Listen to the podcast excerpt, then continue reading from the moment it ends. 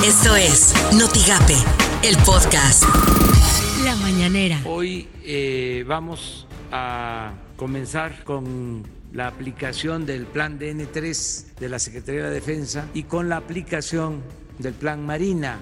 ¿Tienen el número de contactos que tuvo Ricardo Sheffield o eso no lo van a manejar? No tengo esa información, pero en general fueron muy poquitos. Eh, eh, Ricardo Sheffield, eh, él hizo pública su información, por eso podemos hablar de ello. Hemos eh, aclarado eh, repetidamente también que es importantísimo conservar el respeto a la confidencialidad de las personas. En este caso, la Secretaría de la Función Pública tiene que hacer su trabajo, tiene que hacer la investigación y si resulta responsable esta persona, tiene que ser sancionado. Igual el funcionario que entregó este contrato. Esto suena en Notigape. Noticias MBS con Luis Cárdenas. Luego de que este viernes se dio a conocer que la delegación del IMSS en Hidalgo asignó a Cyber Robotics Solution, propiedad de León Manuel Barlet, del hijo de Manuel Barlet, un contratito no más de 31 millones de pesos por 20 ventiladores. El IMSS y la Secretaría de la Función Pública informaron que van a analizar dicha compra. Por las mañanas con Ciro Gómez Leiva. Las declaraciones que se le atribuyeron a la ex embajadora de Estados Unidos, Roberta Jacobson, el fin de semana, de que el expresidente Calderón conocía lo que hacía con el crimen organizado su ex secretario de Seguridad, Genaro García Luna. Sin embargo, anoche en un tuit, la propia Roberta Jacobson dijo que ella nunca había tenido información comprobada, corroborada, que vinculara a García Luna con el crimen.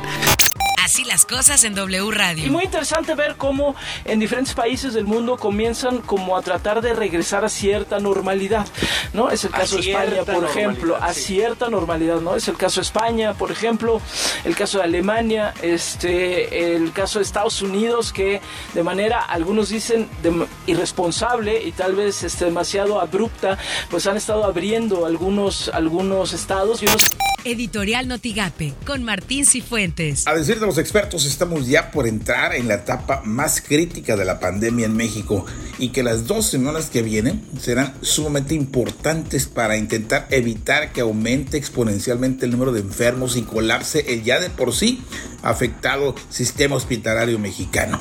Lamentablemente las esperanzas de aplanar la curva de contagios en estos días no son muchas, pues evidentemente que la disciplina no es la mayor virtud de millones de mexicanos que han seguido movilizándose como si nada estuviera pasando.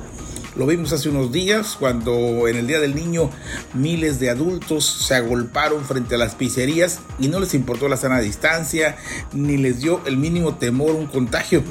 Y este fin de semana, nuevamente, las tiendas departamentales que siguen abiertas fueron el centro de reunión de otros miles. Estas son las portadas del día de hoy. El Bravo hasta el 20 de mayo cruce de mexicanos con visa láser a Estados Unidos. El 5, Jico gasta 530 mil en tres fiestas. La red de Altamira, transporte público no obedece paro del domingo.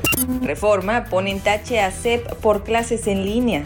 La jornada, Andrés Manuel López Obrador dice, la pandemia dejará economías dislocadas y débiles. Milenio ganan especuladores con ley seca, cerveza al doble de su precio. Notigape niega tránsito multas por no usar cubrebocas, afirmó la secretaria de Seguridad Pública Municipal Liliana Magallón Elizondo. tranquilos, vamos, hacemos recorridos, ustedes saben, escuchan los, los audios que traemos, invitando a la gente que se vaya a sus casas, que se confine en sus casas. Estamos, al parecer, ayer vio el presidente de la República que se está logrando bajar la curva, achatar un poco la curva. Bueno, pues porque estamos logrando quedarnos en nuestras casas. En medida que estas próximas tres semanas nos quedemos en la casa, tres, cuatro semanas, más rápido pasa esto y más rápido podremos salir nuevamente a la calle a trabajar, a hacer lo que estamos acostumbrados. Lo que tienes que saber de Twitter. Arroba Notimex. Los casos de contagios de COVID-19 en el mundo llegaron este domingo a 3.505.761 y los fallecimientos a 247.431. Esto de acuerdo con estimaciones de la Universidad arroba John Hopkins. Arroba HL Gatel. Al cierre del 3 de mayo de 2020 hay 23.471 casos confirmados, 6.933 casos confirmados activos y 12.664 sospechosos por COVID-19. Arroba Tamaulipas Salud confirma SST 15 nuevos casos positivos a COVID-19 MX en el estado. Suman 595 y 29 muertes. Arroba Foro TV Trump asegura que habrá vacuna para COVID-19 a finales del 2020. Arroba Autódromo HR. El Autódromo Hermanos Rodríguez será habilitado como hospital COVID-19 para apoyar con 192 camas, más 26 de cuidados intensivos, así como comedores y vestidores.